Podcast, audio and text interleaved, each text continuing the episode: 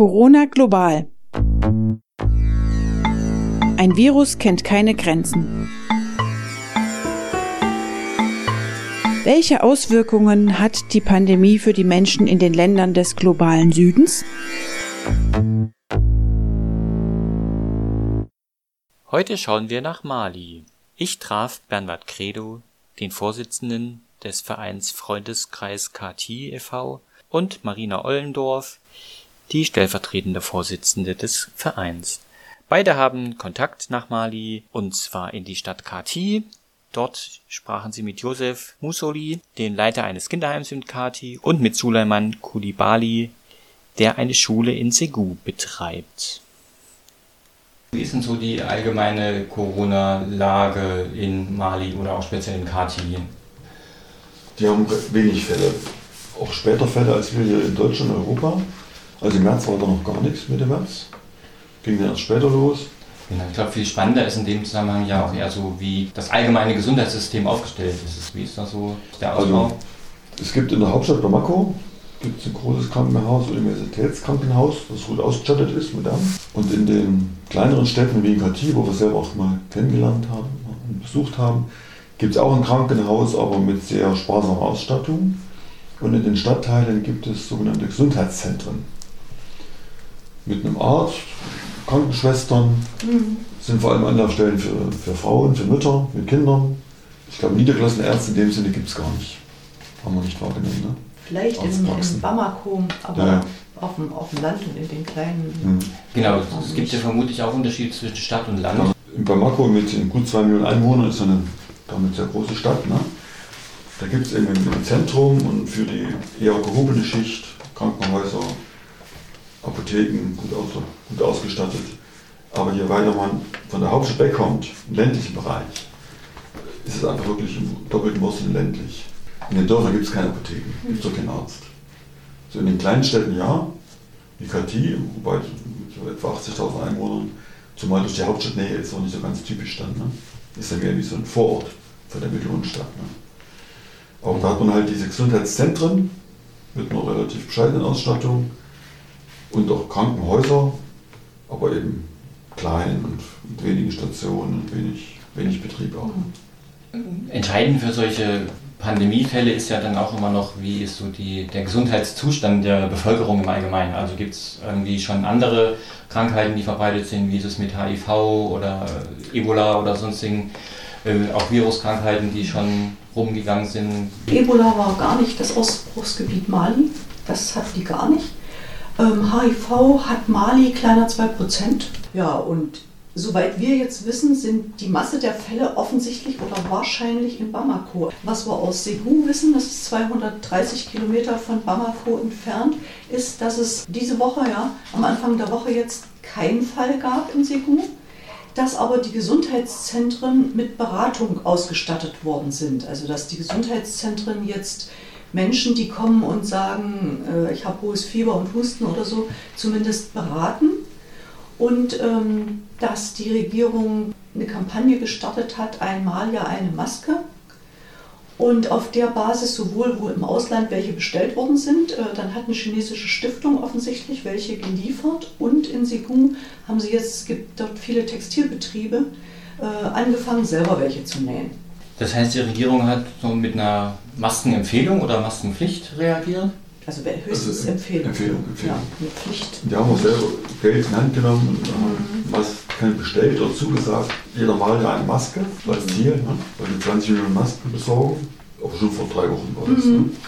Was gab es sonst noch für Maßnahmen von, von der Regierungsseite? Die Regierung her, die hat 500 Billionen CFA, das sind etwa 760 Millionen Euro zur Verfügung gestellt. Wahrscheinlich sind nun diese Gesundheitszentren damit aufgerüstet oder wenigstens mit Informationen versorgt worden und sicherlich auch für die Masken.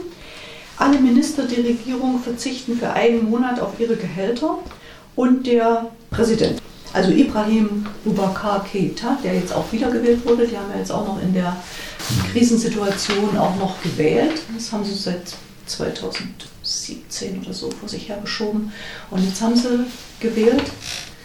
Und ja, der gibt also drei äh, Monatsgehälter und es gibt Staatshilfen für private Haushalte bei Energie- und Lebensmittelversorgung.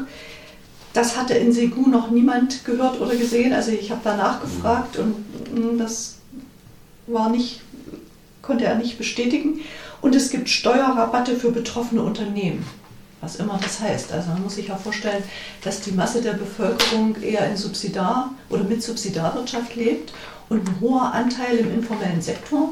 Und natürlich wird es etliche Betriebe geben, ob die damit entlastet werden. Also von den Ankündigungen hört sich das ähnlich an wie bei uns. Ist dann immer die Frage, wen erreicht und ja. äh, auch wie ist es im Verhältnis zum, ich sag mal, zur Wirtschaftsleistungsfähigkeit des Landes an sich. Also jetzt äh, 600, 700 Millionen Euro wie ist das so in Mali? Nach dortigem äh, Kaufkraftparität ist es schon sehr viel. Ne? Aber in welche Kanäle es geht, in welche Strukturbereiche, das haben wir nicht registriert. Ja, und wie Sie schon sagten, wenn viele Menschen im informellen Sektor arbeiten oder in der Selbstversorgung, dann kommen die da gar nicht ran. Gibt es denn von zivilgesellschaftlicher Seite irgendwas, irgendwie darauf zu reagieren? Dieses Maskennähen ist jetzt wohl schon in Eigeninitiative entstanden. Aber ansonsten gibt es eine Zivilgesellschaft, wie wir die in Deutschland haben oder was so in Mitteleuropa als Zivilgesellschaft verstanden wird, in Mali eher ansatzweise. Äh, man ist sicherlich in den Familien, gibt es einen engen Zusammenhalt ja, und es herrscht im Allgemeinen relatives Unverständnis, äh, was Regierung und Staat da so tut.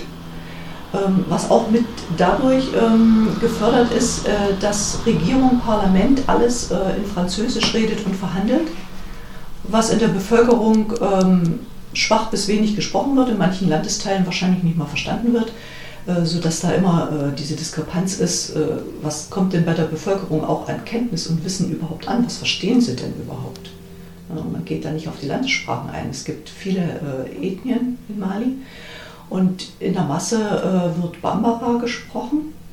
In den Schulen wird dann Französisch gelehrt, aber wenn man davon ausgeht, dass die durchschnittliche Schulbildung vier bis fünf Jahre ist, man sich vorstellen, ähm, dass viele gar nicht in der Lage sind, alles zu verstehen, was da auf parlamentarischer und Regierungsebene äh, beschlossen und gesprochen wird. Und da ist natürlich eine Zivilgesellschaft zu organisieren eher sehr schwierig. Was noch ein wichtiger Punkt in Mali ist, es gibt dort sehr aktive und auch populäre Moscheevereine oder besser gesagt also malische Würdenträger, die sehr populär sind. Die haben in der Vergangenheit schon Sozialwerke initiiert.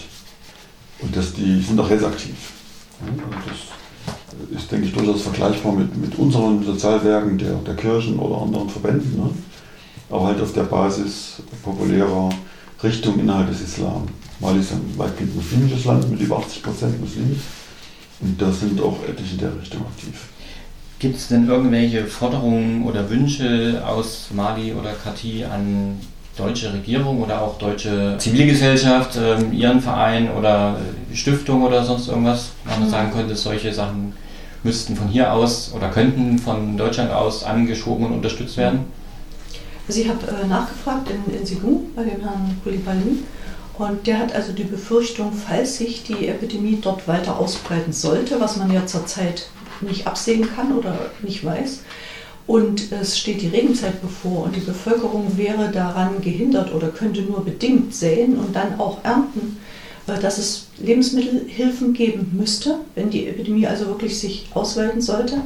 Und äh, der spezielle Wunsch von Herrn Koulibaly ist natürlich, ähm, wir, er hat über uns und der Stiftung äh, einen Projektantrag laufen, dass die Stiftung eben jetzt nicht die Aktivitäten einstellt und, und sagt, wegen der Krise äh, kann nicht gebaut werden oder es kann nicht weitergehen, sondern dass die Projekte weiterlaufen und auch die im Antrag sind, halt wohlwollend geprüft werden.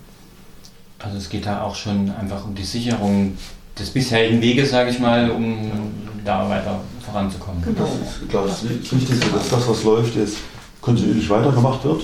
Nicht, dass irgendwelche Unsicherheitserregungen unteren Abstand nimmt. Dann hoffen wir, dass das gut weiterläuft oder überhaupt, dass alle gut die Krise überstehen. Vielen Dank an Bernhard Credo und Marina Ollendorf vom Freundeskreis KT in Erfurt. Corona global. Ein Virus kennt keine Grenzen.